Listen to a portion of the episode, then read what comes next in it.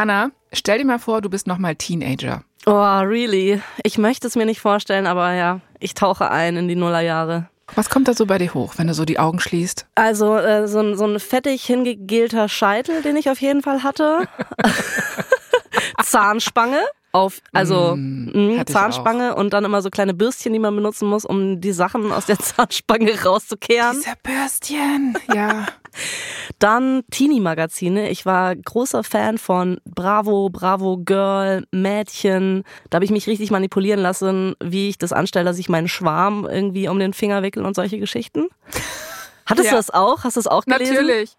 Und jetzt stell dir vor, dass du nicht nur irgendein Teenager bist. Du bist der berühmteste Teenager der Nullerjahre in Europa. Du bist Bill Kaulitz und 16 Jahre alt. Es ist der 30. April 2006 und du trittst mit deiner Band Tokyo Hotel gerade auf einem Festival im Zürcher Hauptbahnhof auf. Deine tief sitzende Skinny Jeans wird von einem weißen Nietengürtel festgehalten. Dein schwarzes T-Shirt ist perfekt abgestimmt mit deinen schwarzen Kurzfingerhandschuhen. Dein super smoky Lidschatten passt zu deinem schwarzen Haar. Und der tiefe Seitenscheitel ist genau auf einer Höhe mit deinem Augenbrauenpiercing. Ich hab's vor Augen. Voller Adrenalin gepumpt haust du deine Hits raus. Durch den Monsun und Schrei.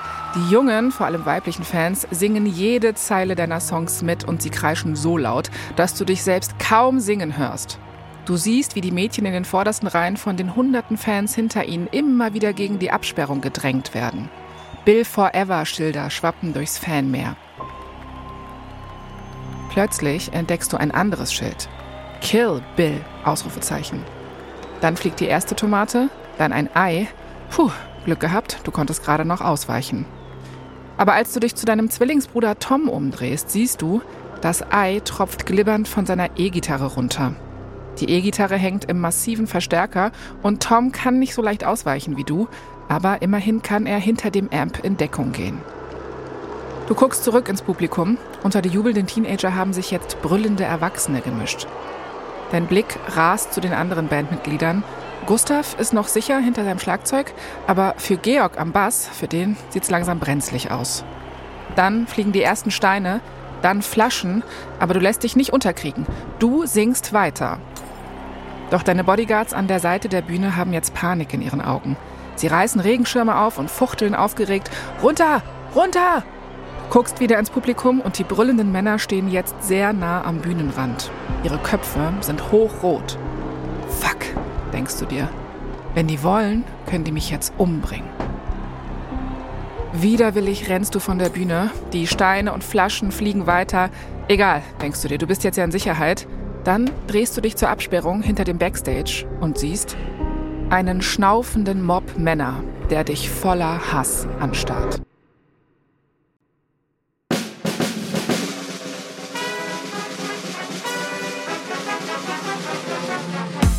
Ich bin Jasmin Polat Und ich bin Anna Bühler. und ihr hört verdammt berühmt von Wandery. Hier erzählen wir euch die Geschichten der Menschen hinter dem Gossip Mit all ihren Erfolgen und Karrieretiefpunkten. und überraschenden Details zu Schlagzeilen, die wir alle kennen.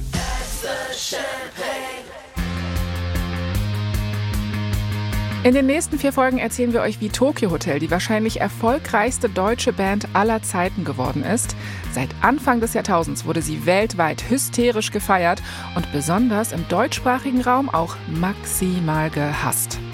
Im Zentrum von diesen extremen Gefühlen steht der Frontmann Bill Kaulitz und sein eineiiger Zwilling Tom. Die beiden wachsen in armen Verhältnissen zur Wendezeit auf. Dort werden sie schnell zu den größten Troublemakern in der Schule und aus der wollen sie auch so schnell wie möglich abhauen. Ihr Plan? Popstar werden. Wahrscheinlichkeit Zero. Das ist Folge 1 unserer vierteiligen Reihe Tokyo Hotel. Feuer und Flamme. Am 1. September 1989 bringt Charlotte Kaulitz erst Tom und zehn Minuten später Bill in einem Krankenhaus in Leipzig auf die Welt. Sie ist erst 21 Jahre alt, hat eine Ausbildung zur Buchhändlerin gemacht und mit dem Vater der Zwillinge ist sie schon lange nicht mehr zusammen. Nur zwei Monate später fällt die Mauer in Berlin. Ah, Tokyo Hotel waren dafür verantwortlich? Genau, Anna, ja. Nein, das wissen wir natürlich alle, das war David Hasselhoff. Ah, verwechselt. Jedenfalls, 1990 ist Deutschland wieder vereint und schlagartig lebt die junge Charlotte mit den Babys in einem neuen Land. Das ist alles andere als leicht. Keiner weiß so genau, wie es jetzt weitergeht. Und im Gegensatz zum Westen Deutschlands ist die Wirtschaft im Osten ziemlich schwach. 1995. Als Bill und Tom sechs Jahre alt sind, zieht Charlotte von Leipzig zurück in ihr Jugendzimmer, in die Platte von ihren Eltern in Magdeburg. Und auch wenn Charlotte sonst kaum etwas hat, Liebe für ihre beiden Jungs hat sie im Überfluss. Sie zieht die beiden frei, kreativ und mit viel Sanftheit auf. Bill und Tom haben schon früh gecheckt, dass das Leben für ihre Mutter nicht so leicht ist. Umso mehr vergöttern sie sie. Aber sie bereiten ihr auch schon früh Kummer. Denn die Zwillinge haben zusammen doppelt so viel Selbstbewusstsein, eine doppelt so große Klappe und ein klitzekleines Problem mit Autorität. Sehr zum Leidwesen der Erzieherinnen, die sich regelmäßig bei Charlotte beschweren. Charlotte, Bill und Tom entzweit das aber nicht, nein, es schweißt sie sogar noch mehr zusammen. Die drei gegen den Rest der Welt. Die drei Musketiere aus Magdeburg. Einer für alle und alle für einen. Aber in einem von ihnen schlummert was ganz Besonderes. Und die anderen haben davon noch keine Ahnung. Bill weiß, dass er eigentlich nicht ins Zimmer von Tante Reni gehen soll. Aber Reni, die jüngere Schwester von Bills Mutter, ist nicht da. Also schaut Bill durchs Schlüsselloch. Da stehen ihre coolen Cowboystiefel. Und Bill ist ja Bill und der lässt sich nicht so gern was sagen. Außerdem, keiner würde etwas mitbekommen. Mama Charlotte ist nicht da und Oma kocht in der Küche. Die kriegt sowieso nichts mit. Also stößt Bill die Tür auf. Vorsichtig setzt er erst den linken, dann den rechten Fuß auf. Okay, er ist im Zimmer. Er wirft einen Blick in den Flur, dann lehnt er vorsichtig die Tür an. Jetzt kann er in Ruhe seinen Blick durchs Zimmer schweifen lassen. Bills große Augen wandern über die Popstar-Poster, die an Renis Wand hängen, seine Finger streifen über ihre coolen Klamotten, die etwas nach Rauch riechen von letzter Nacht. Er probiert einen Ring an. Hm, viel zu groß. Da glitzert ihn etwas von links an. Neben dem Rekorder stapeln sich Kassetten. Und die ziehen ihn magisch an. Bill nimmt eine Kassette nach der anderen in die Hand, bis er bei einer hängen bleibt. Auf dem Cover ein Gesicht mit großen braunen Augen, die dick mit schwarzem Kajal umrandet sind eingerahmt von einer dunklen, wilden Mähne, die quasi die Hälfte von dem Bild ausfüllt. Das Gesicht gehört der Sängerin Nena. Und das hier ist ihr Album Feuer und Flamme. Bill zieht die Kassette aus der Hülle, steckt sie in den Rekorder und drückt auf Play. Ein Schlagzeug setzt ein. Die Synthes pumpen los und dann Nenas sanfter, lässiger Gesang. Es war niemals einfach, jung zu sein und die Welt dreht sich im Kreis. Fühlst du dich unterwegs allein, greif zu und frag nicht nach dem Preis. Ich kann diese Stelle niemals schaffen. So jung wie du. Ich fand die Performance Hammer. Hast du nicht von Ey. HörerInnen dieses Podcasts ähm, das Feedback bekommen, dass du total gut singst, Jasmin? Ja, kann ich auch, aber nicht ähm. auf Deutsch und nicht Nena. Anyways, ähm, Bill fühlt sich jetzt wie elektrisiert. Er springt auf Renis Bett, tanzt und singt mit das gesamte Album durch. Er beobachtet im Spiegel, wie er immer höher hüpft und immer lauter mitsingt. Und da weiß Bill, ich will wie Nena sein. Neben der Liebe für Nena entdeckt Bill für sich immer mehr das, was ein Teil der Gesellschaft auch heute noch eher dem Femininen zuschreibt. Für ihn müssen die Farben knallen im Outfit, auf den Nägeln und Bill liebt Glitzer. Sein Zwillingsbruder Tom hingegen liebt die kernigen Klänge von Aerosmith und aufprallenden Matchbox-Autos. Und je femininer Bill wird, ja, desto mehr macht sich Tom die Dinge zu eigen, die traditionell dem Maskulin zugeschrieben werden. Tom und Bill sind zwei Pole, die vom selben Kern zusammengehalten werden. Das Problem ist nur, zu Hause kann Bill sich komplett ausleben und ausdrücken, wie er möchte. In der Schule wird er dafür aber gemobbt. Schon die Einschulung im Sommer 1995 ist die Hölle. Als die anderen Kinder sehen, dass Bill so bunt gekleidet ist, hänseln sie ihn. Tom verteidigt Bill vehement. Aber als Bill an dem Tag nach Hause kommt, will er nie wieder zurück in die Schule. Die Schule wird zum Gefängnis für die Zwillinge. Je mehr die MitschülerInnen Bill mobben, desto härter verteidigt Tom ihn. Und umso rotzfrecher sind die Zwillinge gegenüber allen. Und statt sich mal genauer anzugucken, was da los ist, beschweren sich die LehrerInnen bei Mama Charlotte, dass ihre Kinder verhaltensauffällig seien. Oder sie verpassen den Zwillingen gleich eine Schelle. In, was? Das ist aber krass. Ja, so beschreibt Bill das in seinem Buch Career Suicide. Bill flieht aus der feindseligen Außenwelt in die Welt seiner Tagträume. Er zieht sich jedes Nena-Konzert im Fernsehen rein. Bill singt und tanzt vom Fernseher genau wie sein großes Idol und er fantasiert davon, dass er das da gerade auf der Bühne ist. Und je mehr Zeit er in Nena-Land verbringt, desto realistischer wird dieser Traum für ihn, weil es sich einfach so echt anfühlt. Boah, das verstehe ich aber total. Ich glaube, ähm, alle, die in den 90ern Teenie waren, verstehen, wie es Bill hier gerade geht. Bei mir waren es die Spice Girls und ich wollte unbedingt Sporty Spice sein. Geil, Sporty Spice. Ja. Ich finde das total spannend. Ich glaube, man kann heute noch total viel an den Charakteren von Menschen ablesen, äh, je nachdem, welches äh, Spice Girl sie sein wollten. Voll. Sporty Spice ist spannend. Was warst du? Das passt auch voll. Ja, ich war so eine Ginger Spice. Mhm. Ich war nicht posh, ich war nee, nicht ja. Baby. Ja. Stimmt, Ginger. Baby Spice gab es auch. Genau, aber in den 90ern ist es natürlich auch so einfach wie nie zuvor, Popstar zu werden. Es gibt in Deutschland plötzlich Musikfernsehsender wie Viva und MTV, die rund um die Uhr nur Musikvideos und Konzerte zeigen. Mal kurz für die jüngeren HörerInnen, das ist quasi wie wenn man auf YouTube Musikvideos anguckt, nur dass man sich nicht selbst aussuchen kann, welches läuft. Barbarisch. Ja, das waren barbarische Zeiten. Im Gegensatz zum Radio läuft bei Viva und MTV nur die coole Popmusik für coole junge Leute, also für dich und mich, Anna. ja.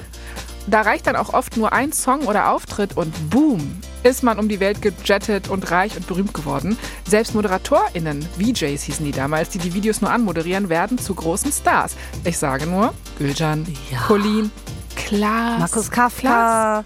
Äh, ja. Äh, Mola Adebesi. Ja, also es war wirklich eine krasse Zeit.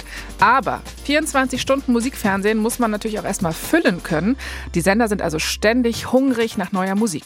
Und das ist richtig geil für die Record-Labels, weil sie da ihre Musik rund um die Uhr bewerben können. Labels und Produzenten fangen an, wie wild Boybands und Girlbands zu casten. Junge Bands und MusikerInnen senden ihre Tapes ein. Also, wenn ich so drüber nachdenke, in einer Band zu sein, war damals eigentlich so normal, wie wenn man heute einen Podcast hat. Warum habe ich das damals nicht versucht, frage ich mich gerade. Wenn wir damals schon unsere coolen Laptops und Smartphones gehabt hätten, dann wahrscheinlich hätten wir so eine Band gegründet. Stimmt. Arbeitstitel Jasmin, äh, verdammt musikalisch. Wie findest du? Mm, ja, nee, wäre bestimmt super gelaufen. Mhm. Es wäre auch bestimmt so eine Girlband gewesen, wie es zu der Zeit einfach gar keine gab. du meinst so eine Girlband, die dann äh, sich irgendwann trennt und an der Pressekonferenz sich Sachen an den Kopf schmeißt, wie Wenn wir Freunde werden. Genau, wenn wir Freunde werden, wirst du so einen Scheiß gar nicht machen. Ja, das wäre eigentlich ganz gut gewesen. Oder wir wären vielleicht so ein Rosenstolz-mäßiges Duo geworden. Oh, stop it. Das hätte auch. Stop it. Anyways, kurzum, in den 90ern atmet die Welt Pop und Popkultur. Und Bills Traum ist damit gar nicht mal so verrückt. Für ihn ist es sogar beschlossene Sache, dass er mal Popstar wird. Das erzählt er auch gerne anderen. Wie er da hinkommt, nicht den blassesten Schimmer. Aber egal wie viel Bill träumt, auch ihn holt die Realität ein. Im Herbst 1995 findet Charlotte heraus, dass sie ein Loch im Herzen hat. Die Ärzte geben ihr noch sieben Jahre zu leben, höchstens. Und als sie das ihren Jungs erzählt, ringt sie den Zwillingen das Versprechen ab, dass sie die Schule beenden müssen. Egal wie hart die noch sein wird. Charlotte will, dass ihre Jungs abgesichert sind. Tom und Bill sagen ja, auch wenn sie die Schule schon nach kurzer Zeit am liebsten kicken würden. Doch sie wollen ihre Mutter jetzt mehr beschützen denn je. Vor allem und jedem. Herbst 1996, ein Jahr später. Gordon Trümper streicht seine langen Haare hinters Ohr. Er zuppelt seine braune Lederjacke zurecht und guckt in seine rechte Hand. Mhm, alles parat. Da geht die Tür auf und zwei mürrische Gesichter gucken ihn an. Hey, ich hab euch was mitgebracht, sagt Gordon und hält einen grauen, zerfetzten Gitarrenkoffer hoch. Okay, raunt es ihm entgegen. Er hat es mit zwei siebenjährigen Zwillingen zu tun. Das wird nicht easy. Aber immerhin lassen sie ihn eintreten in ihr Kinderzimmer. Gordon ist 25 Jahre alt. Im kleinen Jeansladen, in dem er arbeitet, spielt er lieber leidenschaftlich seine Gitarre hinter der Theke, statt Leute abzukassieren. Ich, ich äh, habe gerade totale Wayne's World Vibes. Ich weiß nicht, ob du es kennst. Wayne's World? Nee, was ist das? Das ist so ein 90er-Film äh, mit Mike Myers. Da spielt er so einen Nerd-Dude, der im Keller seiner Eltern irgendwie eine Sendung für andere Nerd-Dudes aufzeichnet. Und da geht's eigentlich nur um Gitarren, Metal, Videospiele, ähm, Mädchen und so. Es ist äh, geil. Ich stelle mir ihn genauso vor gerade. Ich glaube, du bist sehr, sehr, sehr, sehr nah dran. Auf jeden Fall. So kannst du ihn dir vorstellen. Und als Charlotte in diesem Jeansladen shoppen war, hat er sich ziemlich schnell in sie verliebt. Seit ein paar Monaten sind sie zusammen und Gordon liebt, wie kreativ, frei und anders Charlotte ist und beide haben denselben verrückten Traum. Sie wollen mit ihrer Kunst Geld verdienen. Charlotte ist nämlich Malerin und Gordon will Fulltime-Musiker sein. In Magdeburg ist das nicht so einfach. Aber das Wichtigste ist ja, als Paar sind die beiden glücklich und bei den beiden könnte es auch nicht besser laufen, wären da nicht die Zwillinge. Und damit zurück ins Kinderzimmer. Seit Wochen provozieren Bill und Tom Gordon. Mit wilden Stories aus der Schule und viel zu intimen Infos von der Kaulitz-Familie. Gordon weiß, dass sie ihn vergraulen wollen, aber so leicht gibt er seine Traumfrau nicht auf. Heute wird er das Herz von Charlottes wilden Jungs erobern. Gordon setzt sich auf die untere Matratze von dem Doppelstockbett. Er öffnet den Koffer und zieht eine rote E-Gitarre raus. Habt ihr auf sowas schon mal gespielt? fragt er. Bill und Tom schütteln fast synchron ihre Köpfe. Diese Antwort hat sich Gordon erhofft. Er atmet kurz durch und dann spielt Gordon los. Oh, Jasmin, ich habe gerade diese Szene von Stranger Things im Kopf, wo mhm. Eddie in der Unterwelt auf so einem Berg steht und so ein hartes Metallica-Riff schreddert, um die Monster irgendwie aus dem, aus dem äh, Raum zu scheuchen. Ja. So in der Art stelle ich mir gerade Gordon vor, der dann so voll loslegt. Du hast schon wieder die perfekte Vorstellung. Er ist wirklich total drin und er verliert sich hardcore in den Riffs und dann spielt er auch ein bisschen zu lang und zu leidenschaftlich. Uh. Tom und Bill starren ihn an. Gordon hört auf zu spielen. Oh oh, denkt er sich, habe ich es übertrieben? Stille. Und dann platzt es aus Bill raus. Oh mein Gott, das ist ja so eine Gitarre wie bei Nena auf der Bühne. Dann wirft sich Tom neben Gordon aufs Bett und fragt, darf ich mal probieren? Bill stellt sich vor Tom und fängt an zu singen, ganz schräg, so Nena-Lyrics. Gordon lächelt zufrieden in sich hinein. Er hat das Kaulitzreich erobert. Und was er zu dem Zeitpunkt noch nicht weiß, er hat gerade Musikgeschichte geschrieben. Bill und Tom haben jetzt endlich was gefunden, wo sie ihre ganze Energie reinstecken können. Gordon bringt den Zwillingen bei, wie man Songs schreibt. Tom lernt von ihm das Gitarre spielen und nach der Schule musizieren die Zwillinge so oft sie nur können und schreiben ihre eigenen kleinen Songs. An den Wochenenden stößt Gordon immer gerne dazu und dann wird die ganze Kaulitz-Wohnung zum Konzertsaal. Für Bill wird die Popstar-Karriere langsam tatsächlich irgendwie greifbar. Bill und Tom gründen das Duo Black Question Mark und komponieren mit der Hilfe von Gordon eigene Songs. Die Question Marks spielen mit viel Leidenschaft, auch wenn es eher Grundschülergeschrammel ist, was Bill nicht stört. Denn jetzt kann er endlich auf der Bühne stehen. Sie spielen auf Familienfeiern und offenen Bühnen in Magdeburg. Endlich kommt sowas wie ein Gleichgewicht in ihr sehr junges, turbulentes Leben. Leider nur für kurze Zeit. Auch der Traum von Charlotte und Gordon konkretisiert sich. Sie wollen ein Künstlerhaus gründen mit Galerie und Musikschule und sie haben sogar schon genug Geld gespart, um ein Haus anzahlen zu können. Zum großen Schock von den Zwillingen steht das Haus in Lotsche. Das ist ein 600-Seelen-Kaff, 30 Kilometer nördlich von Magdeburg. Als die Stadtkinder Tom und Bill am Ende der Sommerferien 1999 in Lotsche aufschlagen, fallen sie sofort auf. Tom trägt blonde Dreadlocks und eine zu weite Skaterhose, die ihm unter den Pobacken hängt. Und Bill trägt lange schwarze Haare und wird von allen als Mädchen wahrgenommen.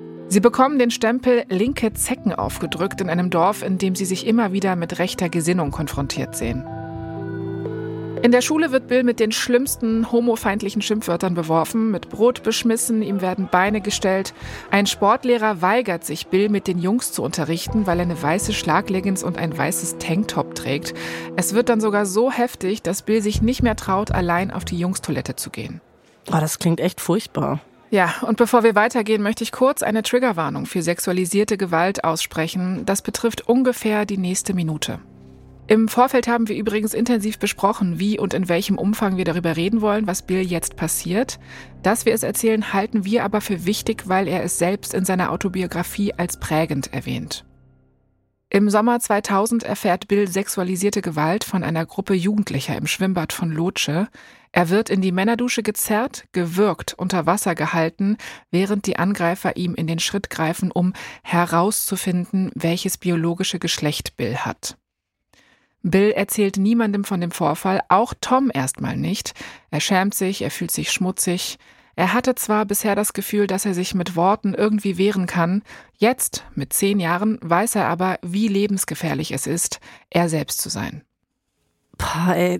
Ich glaube, so diese 90er und äh, die frühen Nullerjahre, die hat man so abgespeichert als bunte, schrille Zeit mit Girlpower, Anti-Atomkraft und so weiter. Ne? Aber ich finde, man vergisst oft, dass es damals einfach, sobald du anders warst, gab's Hass, Queerfeindlichkeit war groß. Äh, das muss man echt auch nochmal dazu denken. Mhm, total. Man hat das irgendwie total verdrängt. Bill sagt auch, dass er bis heute Angst hat, dass man ihn körperlich verletzen will. So, Triggerwarnung Ende. Willkommen zurück in der Story. Für Bill ist jetzt ganz klar, er muss dem Terror in Lotsche entkommen. Er muss mit der Musik so berühmt werden, dass er weit wegziehen kann.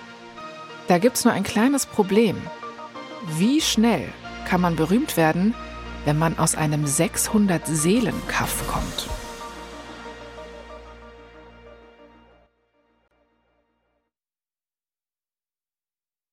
Mama, Mama, Georg Listing lehnt lässig auf seinem Basskoffer. Seit ein paar Songs beobachtet er, wie zwei schlachsige Jungs auf der Bühne schreddern, also schrammeln und grölen. Georg ist 14, Ärztesohn und er hat sehr viele Hobbys, vor allem sportliche. Sein neuestes Hobby, Bassspielen, hat ihn heute hierher gebracht. Georg verfolgt jeden Schritt der beiden Brüder, die sich Black Question Mark nennen. Der mit den Dreads ist ganz in seine Gitarre versunken. Der mit den schwarzen Strubbelhaaren hüpft zwischen Keyboard und Bühnenrand hin und her. Nach dem letzten Song hüpfen die beiden von der Bühne und landen vor Georg. Und das scheint kein Zufall zu sein. Sie sagen, du bist Georg, stimmt's? Wir haben schon viel von dir gehört. Ja, geil, du spielst Bass. Ähm, wenn du willst, kannst du mitmachen. Wir suchen nämlich dringend jemanden in unserem Alter, damit wir endlich eine richtige Band sind. Georg guckt erst Bill in die Augen, dann Tom.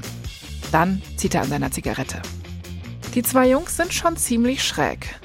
Aber sein Bekannter Gustav, der ist schon als Schlagzeuger eingestiegen. Georg schmeißt die Kippe auf den Boden und tritt sie aus. In einer Band spielen wäre schon ziemlich fett. Und die muss man erstmal aufstellen können. In seinem Alter gibt's kaum Leute hier in der Gegend. Georg guckt sich die drei wartenden Gesichter nochmal genau an. Hm, Yo, ich mach's, hört Georg sich sagen. Und so unromantisch hat sich Tokyo Hotel gegründet. Aber noch heißen sie nicht Tokyo Hotel. Black Question Mark benennt sich erstmal um in Devilish. Mm, auch gut. Geil, oder? Und sie finden schnell ihren Sound. Das ist der typische Indie-Pop-Rock der frühen Nullerjahre. Ah, da denke ich natürlich auch an so Green Day oder Blink 182 oder so. Genau, genau. Also die, wo die Gitarren laut geschrammelt werden und man den gequetschten Gesang nicht immer versteht. Nächster Punkt in Bills Masterplan: so viel wie möglich mit Devilish auftreten. Weil nur wer vor Leuten spielt, kann von Leuten entdeckt werden. In den nächsten zwei Jahren organisiert Bill Auftritte, wo es nur geht. Im Veranstaltungszentrum Gröninger Bad, auf Hochzeiten, bei Talentwettbewerben und, und, und. Und während Bill die Band kontinuierlich nach vorne pusht, ist Tom derjenige, der Bill daran erinnert, dass Songs auch komponiert und geprobt werden müssen. Der ganze Ehrgeiz zahlt sich aus. Devilish baut sich langsam ein kleines Following auf. Sie nehmen eine EP auf mit Hilfe von Gordon, dem Freund ihrer Mutter Charlotte. Dann bauen sie eine Website mit Online-Shop, wieder mit der Hilfe von Gordon. Und tatsächlich, sie verkaufen alle 50 EPs. Ah, ich fühle mich wieder so zurückversetzt. Ich denke an meinen Medion-PC, der das erste Mal so, einen, so ein äh, Fach hatte, wo man CDs selbst brennen konnte. Wow. Medion. Ich fühle mich gerade richtig alt, Anna. Ja, ich auch. Oh Mann. Über eine Sache haben wir noch gar nicht gesprochen. Mädchenherzen. Die fliegen den beiden nämlich immer zu und zwar massenweise, egal wie sehr sie in der Schule gehasst werden. Und im Jahr 2003 verlieben sie sich auch selbst, also in jeweils einen anderen Menschen. Und das verändert etwas in ihrer Beziehung zueinander als Zwillinge. Tom hat seine erste feste Freundin, Theresia. Mit ihr engagiert er sich politisch in der Punk-Szene und verteilt zum Beispiel Flyer gegen McDonalds. McDonalds war damals auch wirklich so ein wichtiger Feind.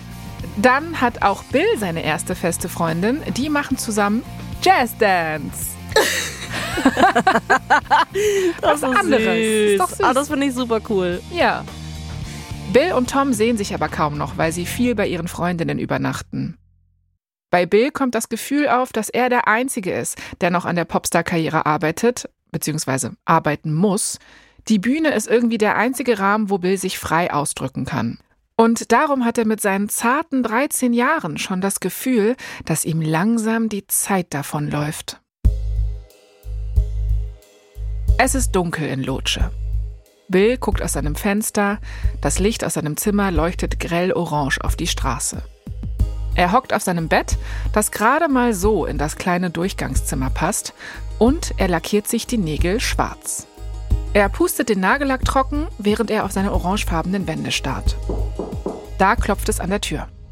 Mama Kaulitz steckt den Kopf rein. Oh oh, denkt Bill sich, was hab ich jetzt wieder angestellt? Charlotte geht zum Fenster und lässt die Jalousien runterkrachen. Dann setzt sie sich neben ihn aufs Bett. Bill, versprich mir, dass du die Schule zu Ende machst. Egal was kommt. Okay? Bills Puls rast. Er guckt auf die OP-Narbe, die aus Mamas Bluse rausguckt. Und nee, ist wieder was mit ihrem Herzen. Die sieben Jahre, die die Ärzte ihr gegeben haben, hat sie schon überschritten. Dann legt Mama Charlotte Bill einen großen Briefumschlag auf den Schoß. Ich hab dir doch gesagt, dass du dich bei so einem Casting-Mist nicht bewerben sollst. Bill stockt der Atem. Der Umschlag ist vom Star Search Casting. Vom verdammten Star Search Casting. Und dann auch noch so ein fetter Briefumschlag. Das kann nur Gutes heißen. Bill fetzt den Briefumschlag mit zitternden Händen auf. Seine Augen fliegen über die erste Seite, dann springt er auf. Bill rennt jubelnd aus dem Zimmer raus. Bill rennt jubelnd ins Zimmer zurück. Unter den 10.000 Einsendungen ist er einer der wenigen glücklichen Kids, die zu einem Vorsingen nach Berlin eingeladen worden sind. Bill wirft sich seiner Mama schreiend um den Hals und so fest, wie sie ihn zurück umarmt, weiß er, dass sie ihm eigentlich schon nicht mehr böse ist. Toms Kopf lugt grimmig durch die andere Tür und er sagt sowas wie Casting-Scheiß.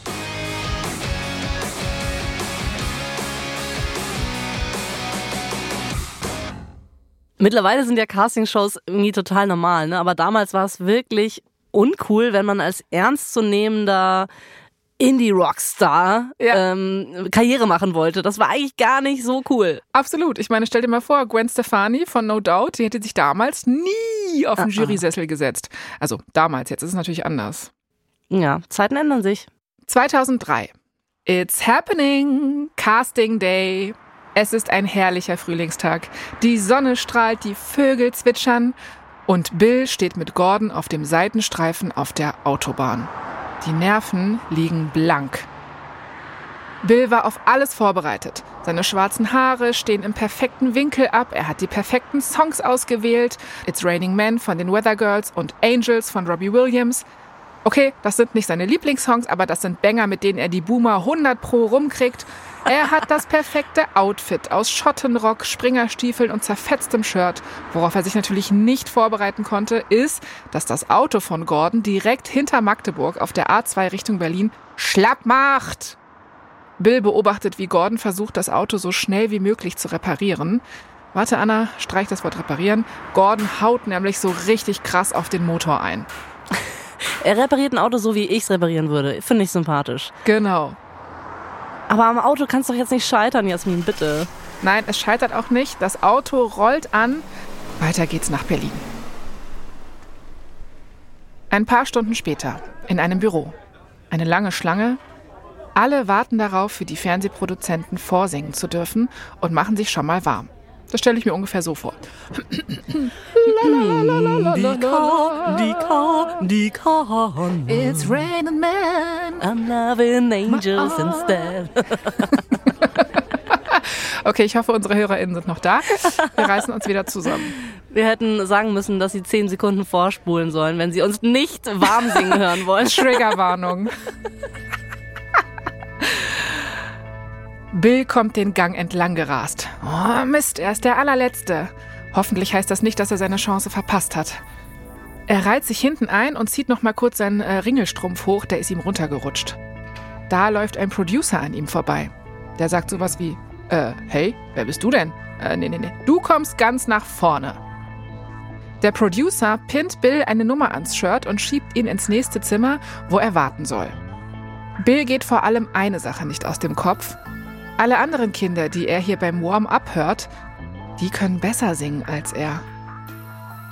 Ja, Anna, vielleicht ist das ein guter Moment, dir zu sagen, dass auch ich mal an einer Castingshow teilgenommen habe.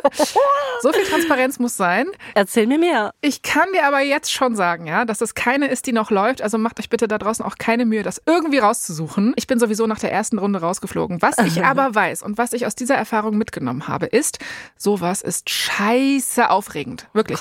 Egal wie cool du sonst bist. Ich bin ja mega cool sonst. Aber wirklich, egal wie cool du sonst bist, bei so einem TV-Casting geht dir wirklich die Pumpe. Wie alt warst du damals?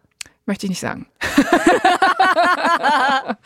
ich war alt genug, um nicht mehr aufgeregt zu sein. Ja, right. Im Büro der Produzenten.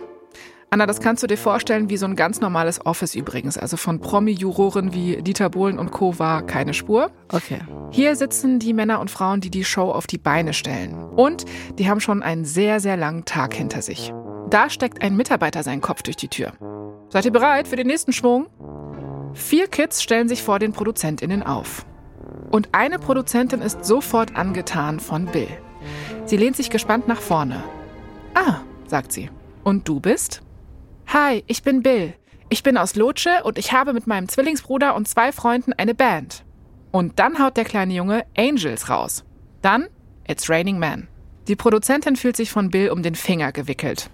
Sie sagt, ich könnte dir den ganzen Tag zuhören. Das klingt für mich so, als hätte Bills in die Show geschafft. Vier Stunden später wieder im dunklen Lotsche. Bill schließt die Haustür auf und geht mit hängendem Kopf in die Küche. Er begrüßt seine Mama und Tom. Keiner traut sich was zu sagen. Dann guckt ihn Charlotte mit ihren sanften Augen an und sagt, und wie ist es gelaufen? Ich bin eine Runde weiter! Dann Totenstille. Wie? Du bist eine Runde weiter. Bill antwortet, gespielt verärgert, Wie? Habt ihr mir das nicht zugetraut? Bill schaut aus dem Küchenfenster. Er grinst über beide Ohren. Das warme Gelb der Küchenlampe leuchtet auf die dunkle Straße von Lotsche. Während Bill auf die nächste Star Search-Runde wartet, hat Tom in der Schule mehr Ärger als je zuvor. Man könnte sagen, er ist zu so einer Art kleinem Mini-Gangster mutiert und er eckt an, wo er nur kann. Tom legt sich mit MitschülerInnen an. Er sagt sowas wie, ey, was guckst du so blöd? Das klären wir nachher draußen. Tom legt sich mit LehrerInnen an und haut so Sätze raus wie den hier. Äh, Sie sind 15 Minuten zu spät gekommen, da dürfen wir gehen. Lesen Sie mal das Schulgesetz. Und sogar Bill gegenüber lässt er dann so Beschimpfungen fallen, irgendwann wie Schwuchtel.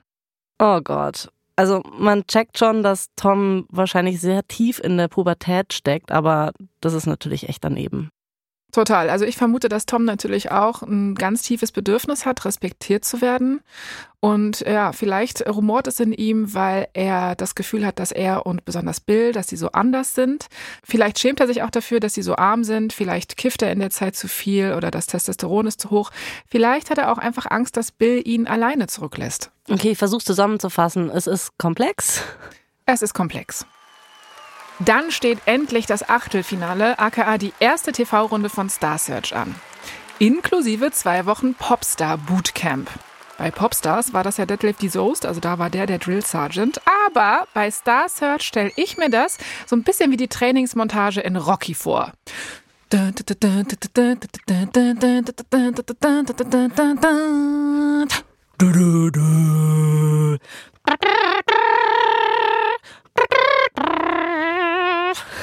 Wir haben jetzt mal so ein bisschen die Mut gesetzt. Mm. also weiter in der Geschichte.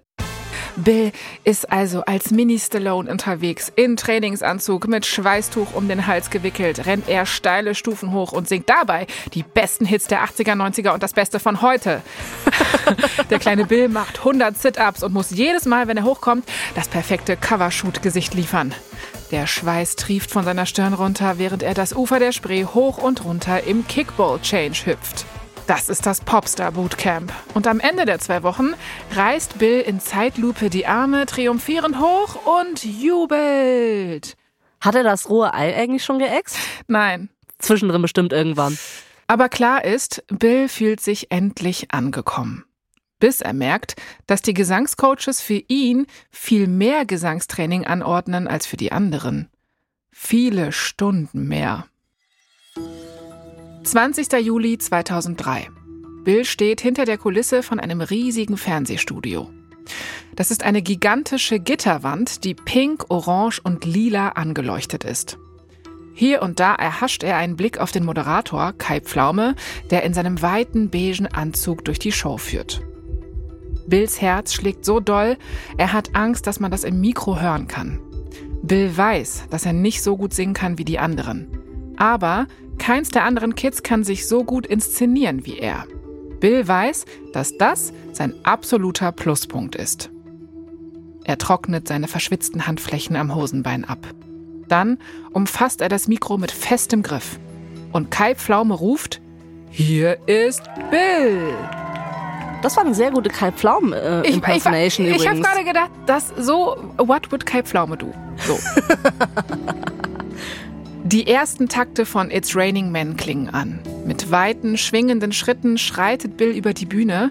Er trägt ein lockeres, grün gebartigtes Shirt und dunkelgrüne Cargo-Pants. Mit seinen wuscheligen Haaren und seiner zarten Figur sieht er irgendwie ein bisschen aus wie Peter Pan.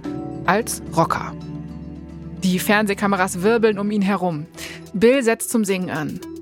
Humidity is rising. Barometer is getting low. Low. Aber er trifft genau wie ich die Töne nicht richtig. Seine Stimme bricht immer wieder weg. Währenddessen zu Hause bei Toms Freundin Theresia. Stell dir das mal so vor. Tom klebt vorm Fernseher. Sein Grumpy Cat slash Gangster-Image der letzten Monate war eindeutig Fassade. Er sagt jetzt, Leute, haltet jetzt mal alle die Klappe. Bill ist gleich dran. Durch den Fernseher hören wir Kai Pflaume. Hier ist Bill. Leute, psst. Auftakt von It's Raining Man. Tom kneift die Augen zusammen. Wo ist Bill? Er dreht sich zu Theresia. Du, der kommt nicht. Oh Gott, ich hab's doch gesagt, der traut sich nicht. Theresia will ihn trösten. Der Song hat doch gerade erst. Theresia, ich hab's gesagt. Dann atmet Tom auf. Er sieht, wie Bill über den Bildschirm schreitet. Okay, er trifft die ersten Töne nicht. Aber dann strömt es aus Bill förmlich raus. Toms Augen sind weit aufgerissen. Sein Zwillingsbruder tanzt gerade mit so viel Selbstbewusstsein über die Bühne, wie er es noch nie gesehen hat. Dann ist der Song zu Ende. Das Publikum jubelt. Tom jubelt den Fernseher an. Aber was wird die Jury sagen? Äh, ja, Jasmin, was sagt die Jury? Naja, da müssen wir uns erstmal angucken, wer da sitzt. Also, da sitzen zum Beispiel die deutsche Pop-Queen der 90er, Blümchen, Comedian und Fernsehproduzent Hugo Egon Balder, Schauspielerin Alexandra Kamp und das Model Nico Schwanz. Auf der Bühne. Bills Brust hebt und senkt sich schnell. Er lächelt die Jury an, die thront vor ihm auf so einem hellroten, runden Sofa. Als erstes ist Blümchen dran. Höchstzahl, fünf Punkte. Blümchen ist ein Riesenfan von Bill. Ah, Blümchen ist auch einfach Blümchen. Wholesome since 1995 oder so. Richtig. Heute ist mein Tag. Ich bin auch Blümchen-Fan. Dann kommt Hugo. Er sagt das hier. Ich habe erst gedacht, wer hat denn den Zwerg so hergerichtet? Mm. Damit spielt er auf Bills Look an. Ach, Hugo. Bill lächelt den Joke weg, aber ihm wird flau im Magen. Hugo redet weiter. Aber du hast gerade gesagt, das warst du selber. Dann finde ich das schön. Wegen dem Gesang gibt's einen Punkt Abzug, aber immerhin vier Punkte von Hugo. Und so geht es weiter. Die Jury ist überzeugt von Bill. Jetzt steht das Publikumsvoting an. Bills Konkurrent Oliver, das ist ein junger Rapper, der stellt sich neben ihn. Oliver hat 20 Punkte, Bill 18 Punkte. Eine ganz knappe Kiste, sagt Kai Pflaume. Beide Jungs gucken nervös auf den Boden. Oh, Jasmin, wahrscheinlich schaltest du jetzt wieder zu Tom, um mich maximal auf die Folter zu spannen. Anna, ich habe das Gefühl, du hast damit ein Problem, ja? Das nennt Ja. man Storytelling. Ah, ich brauche Fakten, Fakten, Fakten. Pass auf. Währenddessen klebt Tom jetzt noch näher am Bildschirm. Eine Grafik wird eingeblendet mit der Nummer, die man anrufen soll, wenn man will, dass Bill gewinnt. Tom haut auf die Tasten vom Festnetztelefon. Gleich ist Anrufschluss. Tom kaut auf seinen Fingernägeln. Oh, er hält kaum aus, wie nervös Bill aussieht. Dann verkündet Kai Pflaume. 38 Punkte für Oliver. Toms Gesicht wird immer näher vom Fernseher angezogen. Dann wieder Kai Pflaume. 35 Punkte für Bill. Oliver ist im Viertelfinale. Oh, Tom haut wütend auf den Boden. Mann, Bill war viel besser als der Rapper. Das Blut rauscht in seinen Ohren. Tom hört die Abmoderation von Kai Pflaume gar nicht mehr. Der sagt nämlich, Bill, ich glaube, ganz viele wollen jetzt so sein wie du. Diese tolle Karaoke-Maschine kriegst du noch und diesen tollen Abgang von unserem Publikum. oh. Und jetzt?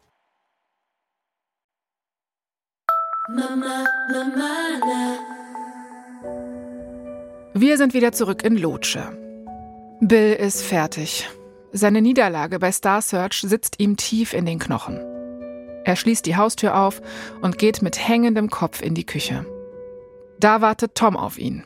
Oh nee, auf einen blöden Kommentar von dem kann Bill jetzt echt verzichten. Aber Tom kommt auf ihn zu. Dann sagt er, ich kann gar nicht glauben, wie toll du warst, Bill. Dann nimmt er Bill lange in den Arm. Oh. Aber Bill tröstet das leider nicht komplett. Vier Wochen schließt Bill sich in seinem Zimmer ein, voller Scham. Er trifft seine Freundin nicht, niemanden seiner Freunde. Die meiste Zeit liegt er nur in seinem Bett. Eben war er noch ein Star und jetzt ist er wieder niemand, nur mit einer blöden Karaoke-Maschine. Bill will nicht in die Schule gehen. Aber am Montag, den 23.08.2003, sind die Sommerferien vorbei. Mit gesenktem Haupt versucht Bill möglichst unauffällig durch die Schulgänge zu kommen. Die Leute starren ihn wie immer an und tuscheln, wenn er an ihnen vorbeiläuft.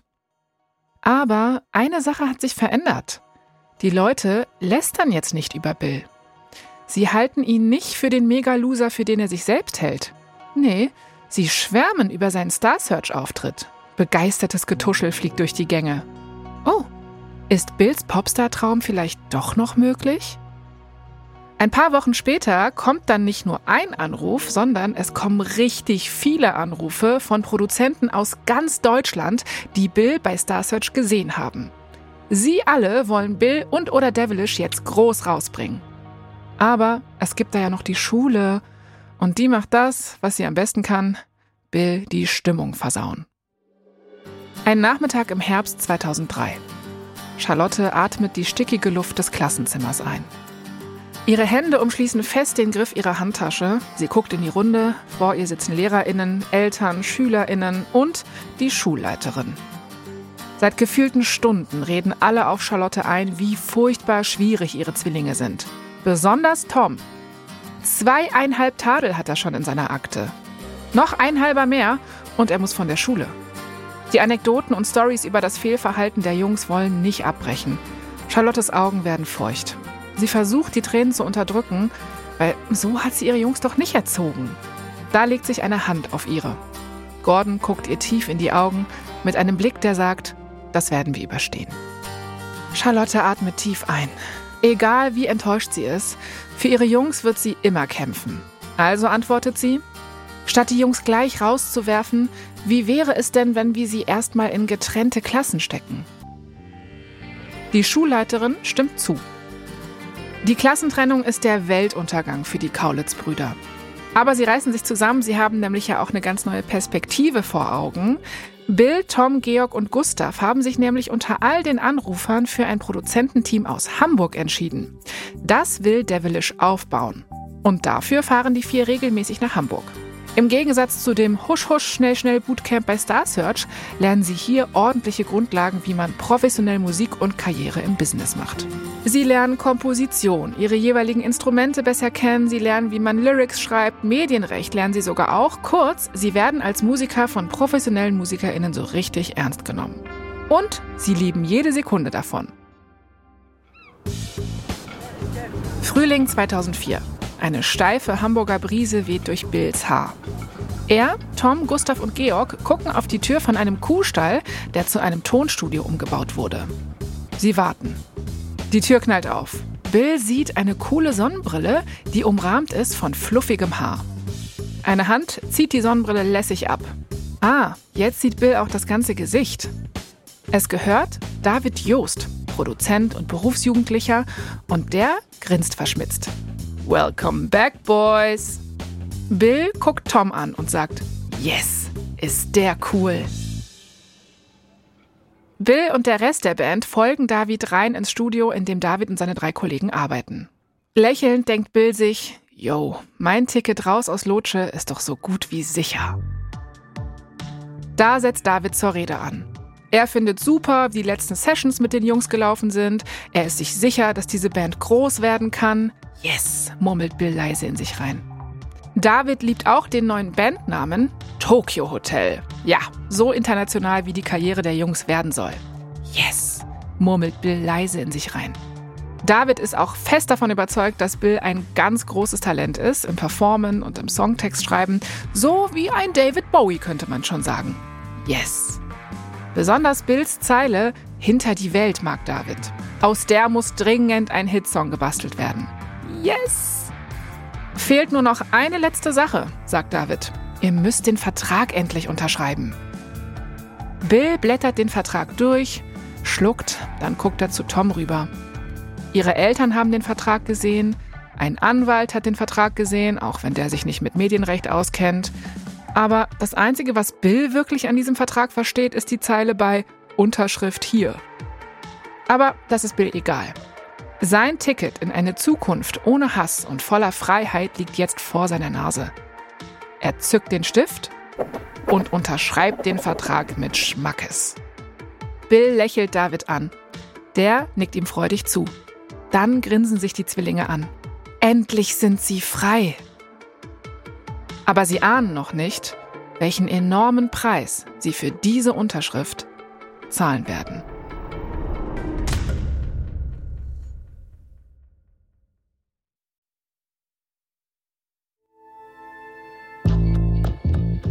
Das war die erste Folge unserer vierteiligen Serie Tokyo Hotel. In der nächsten Folge erzählen wir euch, wie Tokyo Hotel ihren gigantischen Durchbruch schaffen und zu den meist gehassten Teenies Deutschlands werden. Hier noch ein kurzer Hinweis zu den Szenen in diesem Podcast. In den meisten Fällen wissen wir zwar nicht genau, was gesagt wurde, manche Dialoge sind also ausgedacht oder wurden von uns ergänzt, aber unsere Geschichte basiert auf echten Tatsachen und tiefen Recherchen. Wir haben viele verschiedene Quellen dafür herangezogen, unter anderem Bill Kaulitz Autobiografie Career Suicide, meine ersten 30 Jahre, der Podcast Kaulitz Hills, Senf aus Hollywood von und mit Tom und Bill Kaulitz, die Sat1 Aufzeichnung von Star Search 2003, die Arte-Dokumentation Hinter die Welt von Oliver Schwabe sowie einschlägige Zeitungsartikel. Ich bin Jasmin Polat. Und ich bin Anna Bühler. Verdammt berühmt ist eine Produktion von Kugel und Niere für Wondery. Janina Rook hat diese Folge geschrieben. Redaktion Elisabeth Fee und Lea Dakowski. Sprachaufnahme Hammer und Amboss und Bose Park Productions. Herstellungsleitung Schalker Tätig. Das Sounddesign kommt von Hammer und Amboss.